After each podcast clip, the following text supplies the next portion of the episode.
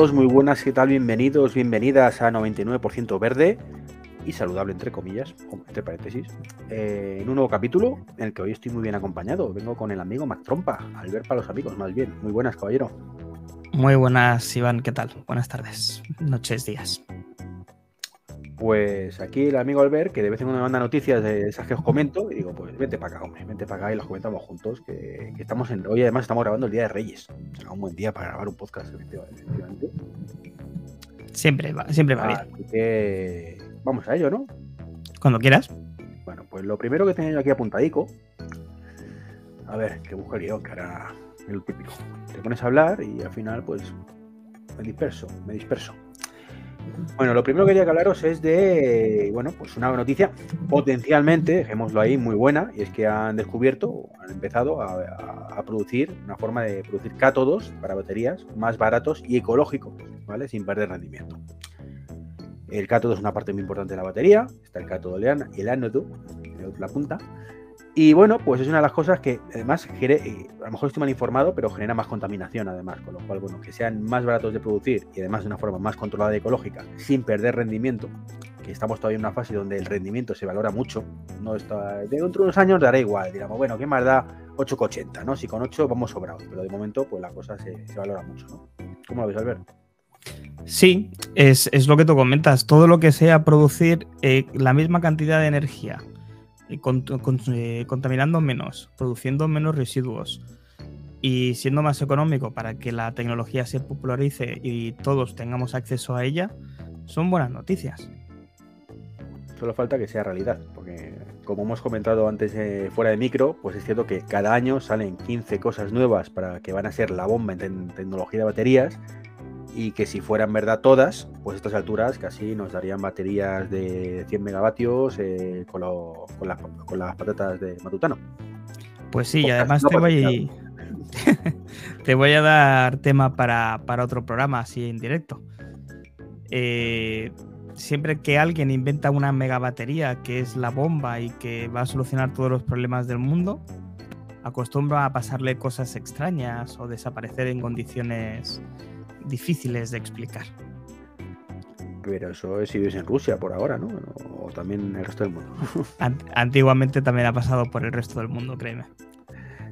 Bueno, esperemos que, la teoría de conspiración sea solo una teoría y no sea cierto, porque sería muy triste, la verdad, que, en el mundo actual siguieran pasando esas cosas, más allá de que realmente pasen en Rusia. Eso es lo triste realmente que, que estén pasando. Pero bueno, esto no es un podcast de política ni geopolítica, vamos a seguir hablando de ecologismo, que es lo que nos mola aquí somos muy verdes todos. Y bueno, si hay una empresa que ha fomentado mucho lo verde, el coche eléctrico se llama Tesla. Y bueno, ha hecho un anuncio bastante importante e interesante. Y es que por fin, por fin, porque es una cosa que por fin ya le vale a Tesla, eh, que creo que además se había comentado esto en otro, en otro podcast, pero luego he visto los guiones y he visto que no, así que espero no repetirme, que va a empezar a meter puntos de recarga de terceros en sus mapas. Eso creo que es una cosa muy guay. Ahora mismo, bueno, para que no lo conozca, ¿tú sabes cómo funcionan los mapas de Tesla, Mac? Sé que te da, siempre que tú le dices una ruta, eh, la ruta al siguiente cargador más cercano, pero desconocía, porque no soy usuario de Tesla por, por desgracia, que solamente te marcarán los de los cargadores de Tesla. Sí, hasta ahora, y creo que sigue siendo a día de hoy todavía que no es un anuncio, no es una realidad, eh, cuando te hace cálculos de, Madrid a Tarragona, pues tienes que pasar por estos puntos y de conviene que recargues aquí, aquí, aquí. Bueno, pues son superchargers o bien eh, Destination eh, Chargers, mejor dicho, en el caso de que esté justo en tu destino alguno. Y bueno, pues han dicho que van a empezar a meter cargas de tercero, lo cual está muy bien. Y además eh, tiene un asterisco la cosa y es que tienen, eh, van a ser algunos que ellos consideren dignos. Y eso me mola, me mola que sean dignos porque en el resto del mundo no lo sé, pero aquí en España hay mucha mierda, perdona que lo diga así, de cargador por ahí suelto, que llega si no funcionan, que hay mucha fricción para cargar, cada vez menos afortunadamente, pero la realidad es que sigue eso, eso sigue siendo uno de los handicap si tienes un coche eléctrico es que es cierto que a veces más cosas decentes, pero sigue habiendo muchas cosas indecentes por el camino, ¿no? Y entonces Tesla creo que va a tener eso en cuenta, que va a ser con tu Model 3, Model I, Model S, como dos barcos, que tiene un Model S Plate maravilloso, y, bueno, va a poder cargar en, pues supongo que estará dividido en esa, en esa ecuación, pues Thunder y, alguna otra, y ¿cómo se llama esto? ¿Cómo se llama la, famosa esta europea? Que seguro la sabes tú. Mm, no. Me pues no, me sale. Pues la, europea que, es la que mola, que todo el mundo tiene. O sea, mismo... es, es, triste en este podcast no saber el nombre, pero es que no me acuerdo, lo siento muchísimo. Eh, bueno, pues estarán ahí, ¿no? Así que nuestro amigo, amigo Enrique, además que estuvo aquí con su Tesla Model 3, bueno, pues ya tendrá más cargadores para elegir en su ruta. Y es cierto que además, eh, a día de hoy, mucho usuario de Tesla tiene que utilizar a Better Road Planner o, similar cuando hacía algún cálculo. Es cierto que Tesla tiene mucho en España, pero bueno, siempre viene mejor, a lo mejor otros que, que no solo de Tesla, ¿no? Así que bravo, bravo por Tesla. Y bueno, pues también bravo por Dinamarca, que tengo una, o tenemos una muy buena noticia. Cuéntala tú, cuéntala tú que esta vas a tú además.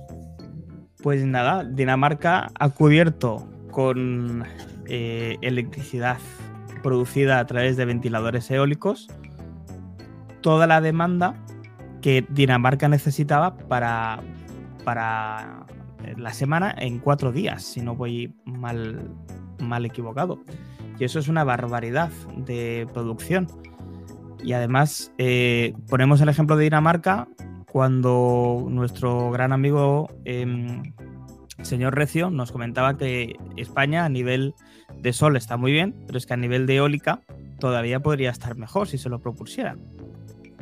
Entonces, ejemplos como este, que llegan a producir hasta el 128% de la energía que, necesitan a través de energía eólica, eh, nos tendría que hacer recapitular y reflexionar por qué no utilizamos ese bien natural que tenemos en España para producir energía.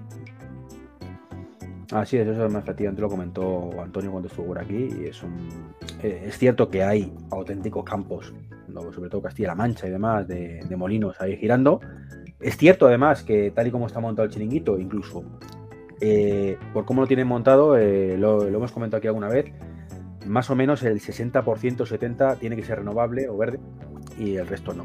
Lo tienes un poco contractualmente el gobierno. Entonces, ¿qué pasa? Que hay veces que eh, tenemos más energía de la que necesitamos y no da para venderla fuera, entonces, bueno, pues paramos los molinos en vez de parar la central de carbón. Es una pena, pero ocurre. Ocurre todavía, aunque una de las cosas que está anunciada por el gobierno es que de aquí a, no sé 2030, 2035, bueno, pues iba a ser el 100% renovable. Vamos a ver si es cierto. Ojalá sea así. Yo con el 99,9 me conformo, Iván. Sí, porque no, vamos a conseguir el 100% nunca, si estamos de acuerdo en eso. Eh, teniendo en cuenta, eso sí, una cosa que, siempre metemos es que eh, la nuclear se considera en este caso verde, aunque no lo sea. Sí, sí, efectivamente. Es cierto que, a ver, que, aquí son muy verdes, pero es cierto que también hay que tener un poco de cabeza. Em, no siempre hay sol, no siempre hay viento y ahí te puedes salvar el culo nuclear. Mm, y teniendo en cuenta que el riesgo está en los residuos, pues tampoco es mala idea tener algún backup nuclear por si acaso. Yo al menos lo veo así a día de hoy. Sí, sí, sí. Eh, o sea, evidentemente, eh, si no todos, la gran mayoría sabemos que la energía nuclear es eh, contaminante, nos guste o no nos guste, o esté catalogada como verde pero debemos tenerla a día de hoy. No, no tenemos una infraestructura todavía para poder tener el 100% de energía renovable.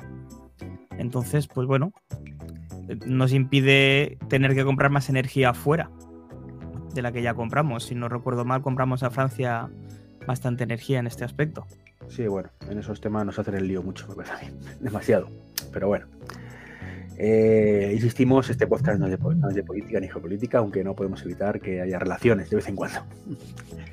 Y sí, la verdad es que en un futuro ideal, donde a lo mejor esas baterías con cátodos más baratos y son, hacen que tengamos mega, mega baterías disponibles para poder cargarlas y que no necesitemos eh, respaldos nucleares, pero a día de hoy. Hmm. Sí, sí, además, eh, no sé si lo sabes, Iván, seguro que sí, estás súper informado de todas estas cosas, pero hay una empresa española que se llama Vortex, que es una de las eh, empresas que tiene una de las turbinas más eficientes del mercado. Es una eh, turbina eólica sin aspas que llega a ser hasta un 60% más efectiva que, la, que el molino tradicional que tenemos a día de hoy. Y es una empresa de aquí. Pues sí, es cierto que, además me lo has comentado antes también, una noticia del año pasado, si no recuerdo mal. Sí.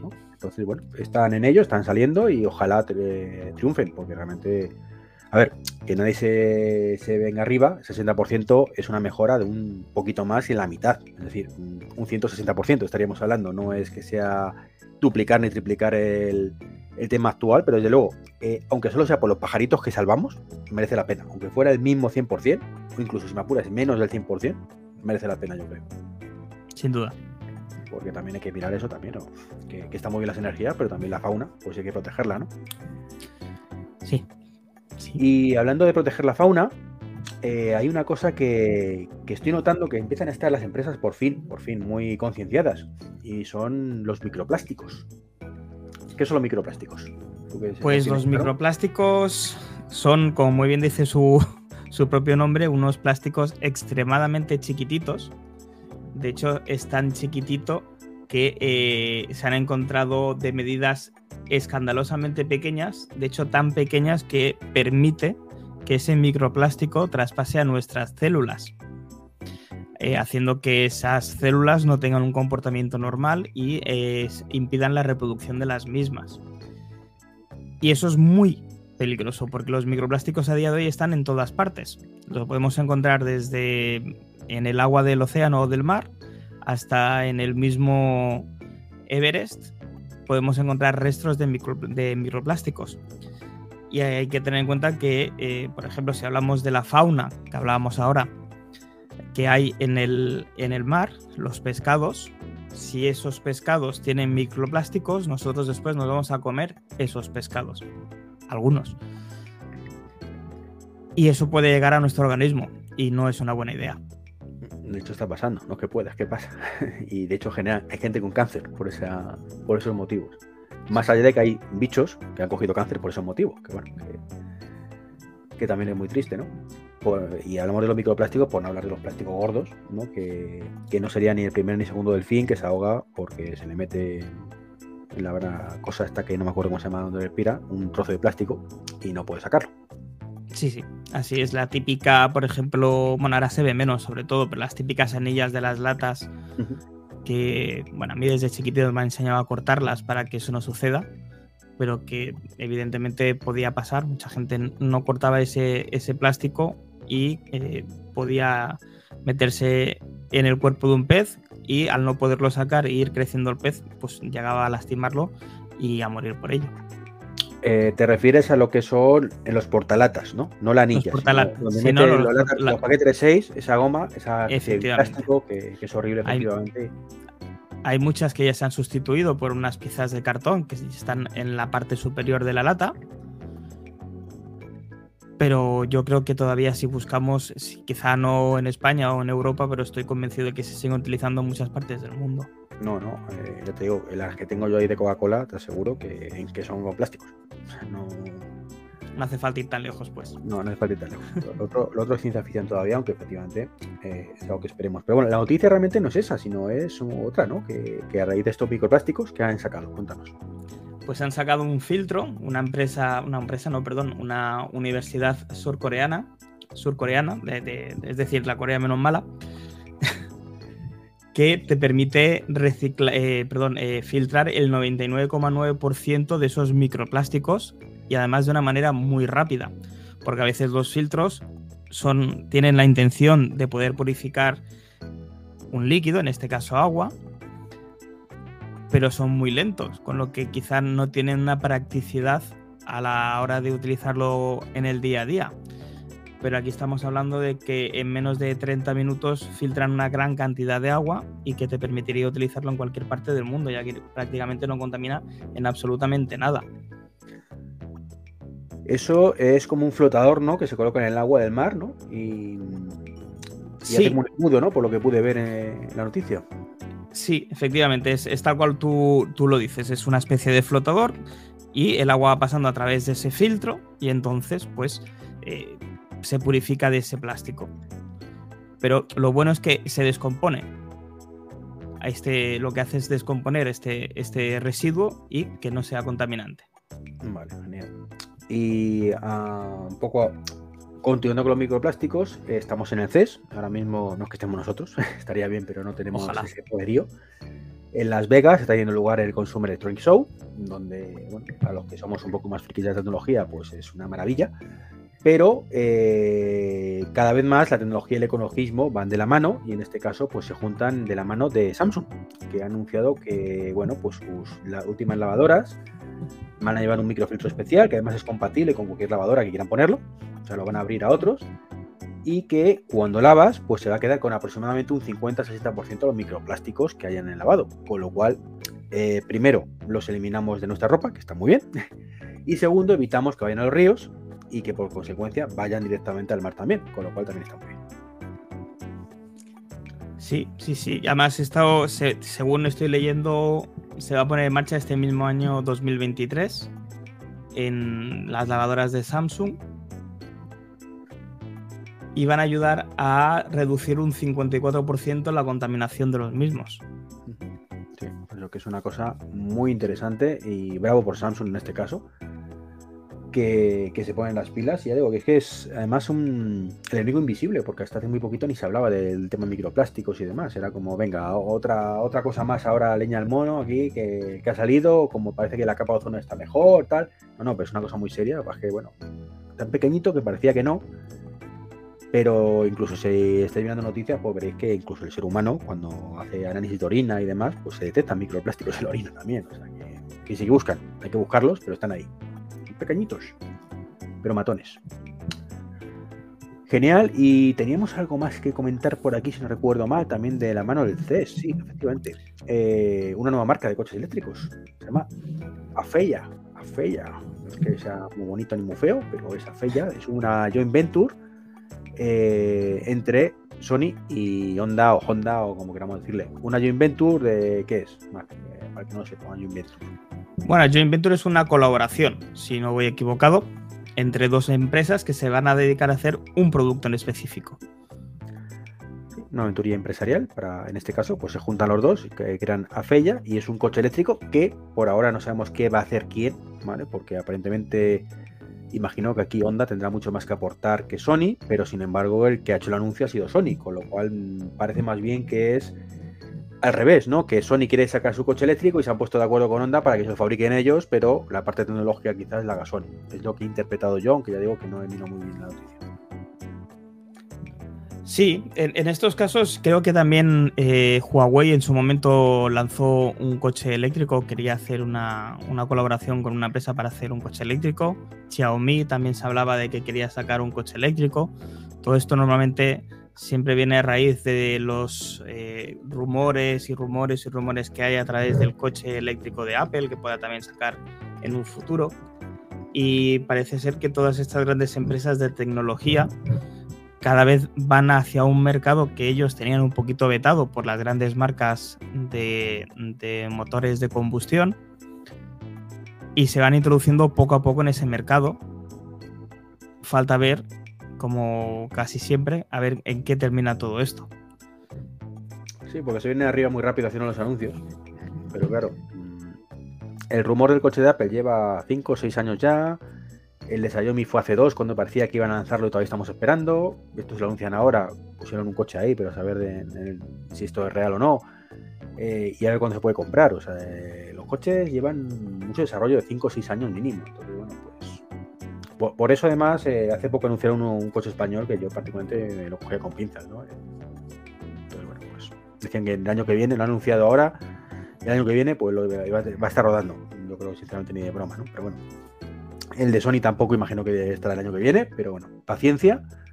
Y bueno, seguimos con ese 2025 en el horizonte, mm, donde supuestamente se iba a igualar el coche eléctrico con el térmico en precio. Creo que no será el 2025, pero bueno, quizás 2026, 2027 sí. Ha hecho mucha pupa todo el tema de, de COVID y lo de Ucrania. Sí, sí, sí. Ha hecho paralizar muchas investigaciones y grandes proyectos, igual como en otros, ha hecho que se espabilen y que se aceleren en, varias, en varias vías. Ha habido de todo con el COVID. Bueno, Pues nada, esto es todo por ahora, esta semana, este, este nuevo podcast. Y nada, mm, bueno, estamos en Reyes, así que felices Reyes a todos, pues traigan muchas cosas que sean ecológicas, que no contaminen demasiado y que desde luego os hagan disfrutar muchísimo. Muchas gracias, Albert, por estar hoy por aquí. Gracias a ti por invitarme. Y un saludo a todos y a todas. Hasta el próximo podcast. Chao, chao.